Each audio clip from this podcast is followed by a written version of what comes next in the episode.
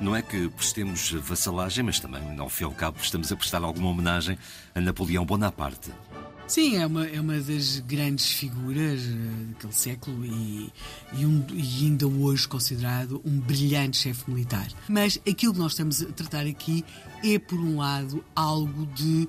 Uh, também de muito interessante, que é há um homem que foi derrotado, uh, mas há um país que se está a debater com um conflito político e ético sobre o que fazer com ele.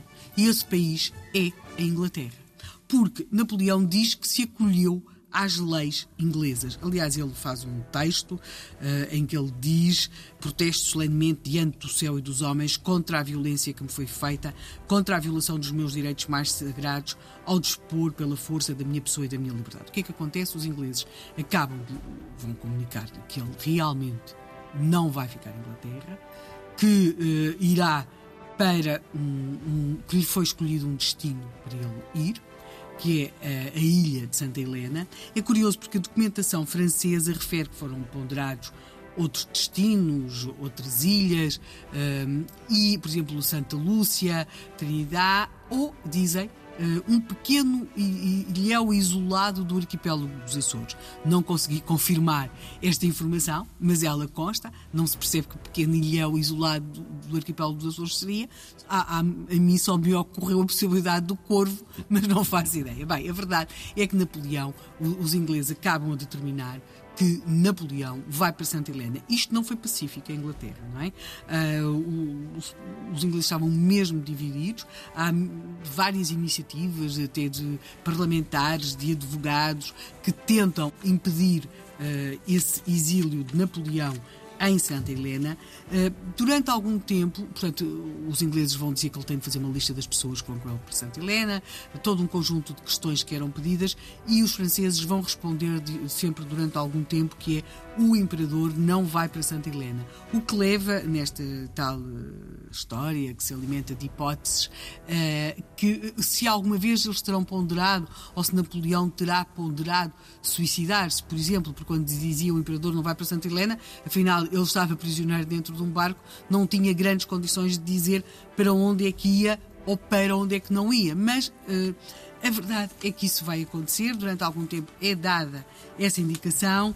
Um, os dias vão passando.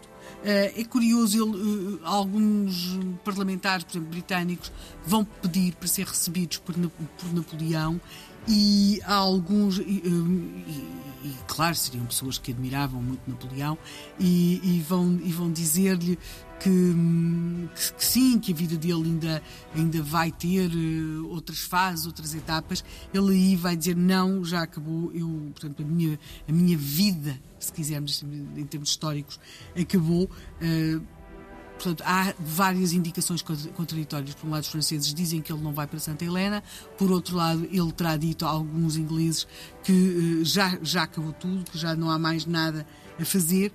Bem, seja como for, há uh, uma questão, que é uh, ele não vai viajar num navio em que estava, em que tinha ido de França para Inglaterra. E há que fazer esse transbordo Uh, não vai ser fácil, ou seja, vão sempre.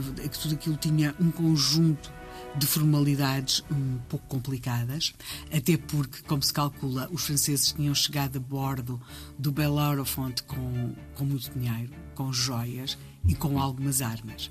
Uh, os ingleses uh, vão fazer uma espécie de simulacro de inspeção à, à bagagem, uh, porque não foi, digamos que essa inspeção não foi assim tão exaustiva quanto poderia ter sido, embora tivesse sido apreendido algum dinheiro, uh, foram apreendidas algumas joias de pouco valor, sabia-se que havia joias de bastante valor, e em relação às armas, a certa altura havia aquela questão se Napoleão teria ou não de entregar a sua espada, tudo isso, é dito que não.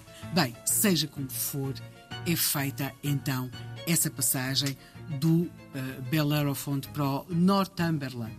E um, ehm, Napoleão, então, a bordo do Northumberland, vai fazer a viagem que o vai levar a Santa Helena. E é assim que ele vai chegar à ilha da Madeira no dia 24 de agosto de 1815.